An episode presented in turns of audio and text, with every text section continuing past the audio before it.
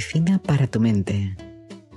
Este canal pretende ser la medicina para tu mente. Sin necesidad de químicos externos aprenderemos estrategias para tener salud mental y equilibrar nuestra mente. Hola, soy Carmen Hidalgo Vinuesa, soy psicóloga y psicoterapeuta desde el año 98.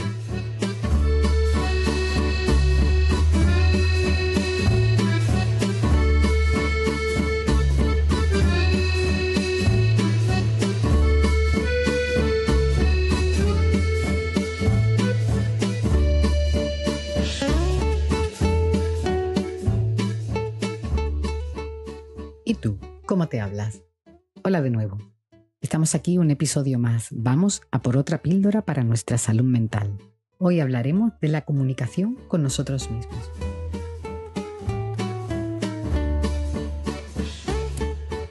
Eh, para comenzar os diría, eh, os haría algunas preguntas. ¿Qué diríais si veis, por ejemplo, una pareja en la calle que el uno al otro se hablan de esta manera? Eres tonto o tonta. Mira que eres torpe. Así no vas a ir a ningún sitio. No tendrías que decir eso. O vemos a un padre o una madre que se refiere a un hijo o una hija por la calle y le dice, ¿serás imbécil? Eres el peor de los que están aquí. Que no te vean para que no noten lo tonta que eres. No vas a poder. Horrible, ¿verdad? Pues este es el lenguaje que oigo muchas veces, pero en primera persona cuando acuden las primeras veces a consulta. Ni tu peor enemigo. Puedo escuchar, soy tonta, no sé para qué hablo si siempre meto la pata, mejor que me calle y no vean que no sé nada. Qué guapos todos y mira lo feo que estoy. Todos son más listos que yo. Y así una y otra vez. Hoy volvemos a hablar de la autoestima, que es el nuevo bloque también para el trabajo, para el próximo trabajo grupal. Pero quería hablaros de la comunicación o el lenguaje interior para que entendamos qué es y qué utilidad demostrada tiene. Mucho, mucho se sabe de esto y muy poco se habla. Así que para eso estamos aquí, escuchando esto para promover los efectos positivos que esto tiene en nuestra mente sin necesidad de tomarnos un fármaco. El lenguaje interior ha sido objeto de estudio desde hace mucho tiempo, iniciándose ya en la filosofía. Importante, era muy difícil pasar por aquí sin nombrar a Vygotsky, uno de los autores más significativos de la psicología occidental, que cambió por completo la concesión de la mente humana, es decir, de, todos los procesos y fenómenos que pasan por nuestra mente. Hablo de Vygotsky porque sus estudios se centraron en el lenguaje y en cómo influye lo social en la construcción de este lenguaje y cómo desarrollamos nuestro propio lenguaje interior, quedando demostrada su función autorreguladora. Señalaba las diferencias que hay entre el lenguaje que usamos para comunicarnos con el exterior, el lenguaje social, y el lenguaje que usamos con nosotros mismos en este lenguaje interior. Quedó claro que este lenguaje interior tiene mucha mayor carga de simbolismo, mucha menos precisión y con ello mucha más movida emocional. Desde Vygotsky, que ya pertenece al siglo pasado, se dice pronto, hasta la actualidad son numerosos los estudios sobre esto y todos demuestran la importancia del diálogo interior en cómo nos manejamos en nuestra vida. Algo tan simple como decirnos a nosotros mismos esto de, a ver, Carmen, céntrate. Carmen, un poquito más atenta. O, tranquila, relájate o ánimo, la próxima saldrá mejor. Estas pequeñas frases hacia nosotros mismos hace que cambie nuestra forma de procesar lo que está pasando y de tener una respuesta más saludable ante lo que pasa. Vamos, que nos volvemos más inteligentes. A mí me asombra que haya tantos recursos demostrados que son efectivos para nuestra mente y que tienen tanto efecto en nosotros y que deberían estar al alcance de todos. Saber hablar no solo es importante en las relaciones de pareja, de amistad, la familia. El ser humano tiene la capacidad de hablar consigo mismo en un diálogo interno que puede ser constructivo o destructivo. Todos nos hablamos con más o menos conciencia de ello. En consulta pongo muchas veces la tarea de que se hablen en alto para observar lo que normalmente nos pasa desapercibido, y os asombraríais de lo que observan. Muchos muchas llegan a decirme, no me había dado cuenta hasta ahora de cómo me maltrato. Si te detienes a darte cuenta cómo te hablas, muchas veces podemos observar que usamos un lenguaje negativo, que aparecen muchos pensamientos de culpa, desvalorización o de rechazo a nosotros mismos.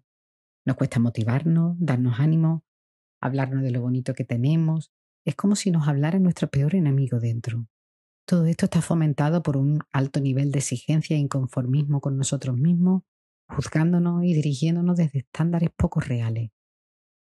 Si alcanzamos un nivel de diálogo bueno con nosotros mismos, conseguiremos mejorar nuestra capacidad intelectual, mejorar nuestra capacidad de reflexión y concentración, nuestros niveles de atención, vamos, que nos volvemos más eficientes y por tanto mejora cómo nos sentimos con nuestra propia capacidad. En relación a la inteligencia emocional, ya se sabe que es la clave para tener una buena regulación emocional. Hay numerosos estudios sobre todo esto. Algunos demuestran hasta el efecto que tiene en nuestro estado de salud. Otros estudios se centran en ver cómo la conducta impulsiva o la conducta incluso peligrosa o límite lleva consigo un diálogo interior muy pobre.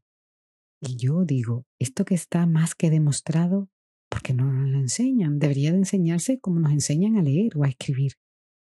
¿Cómo saber o lograr esta calidad de comunicación interna para sacar lo mejor de nosotros? Para volvernos más inteligentes, más sanos y regular nuestro estado emocional.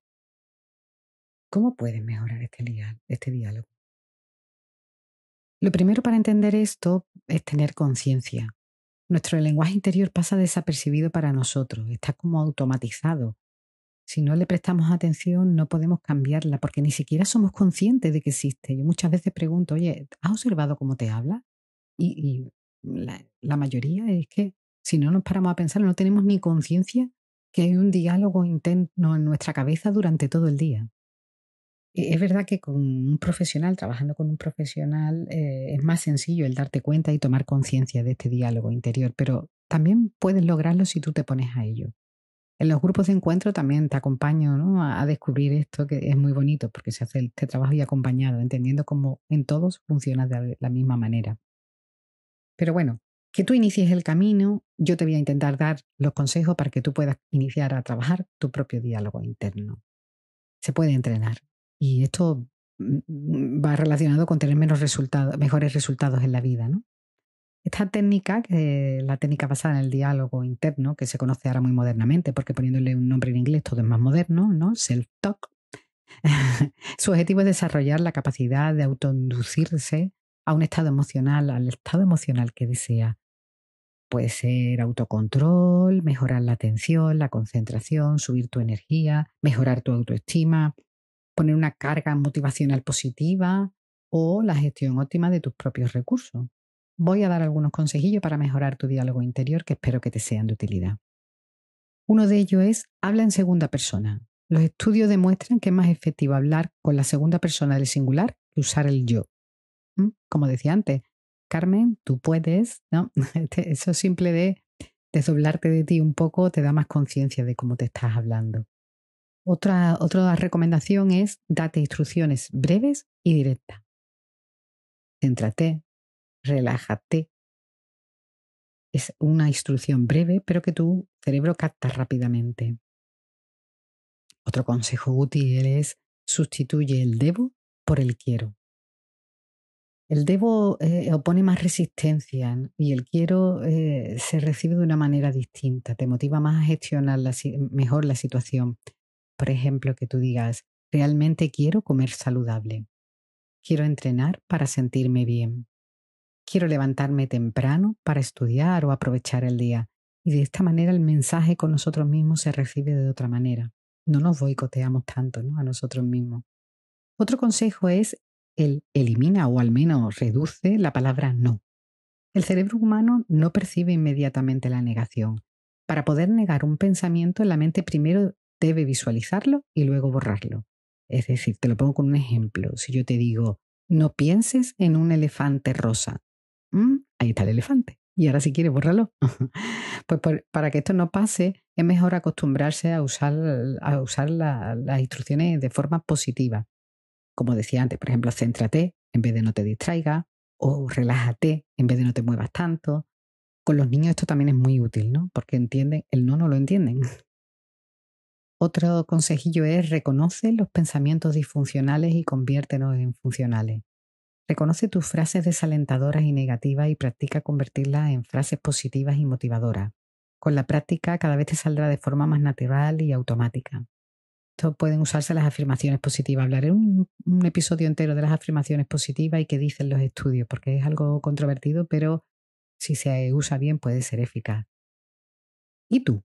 ¿Cómo te hablas? Te invito a practicar el cambio en tu diálogo interior y comprobar sus resultados. Espero que te haya gustado este episodio y empieces a construir una relación contigo mismo, contigo misma, en la que nunca te faltes el respeto y te acompañe desde el cariño hasta donde quieras llegar. Gracias por estar ahí. Nos vemos pronto.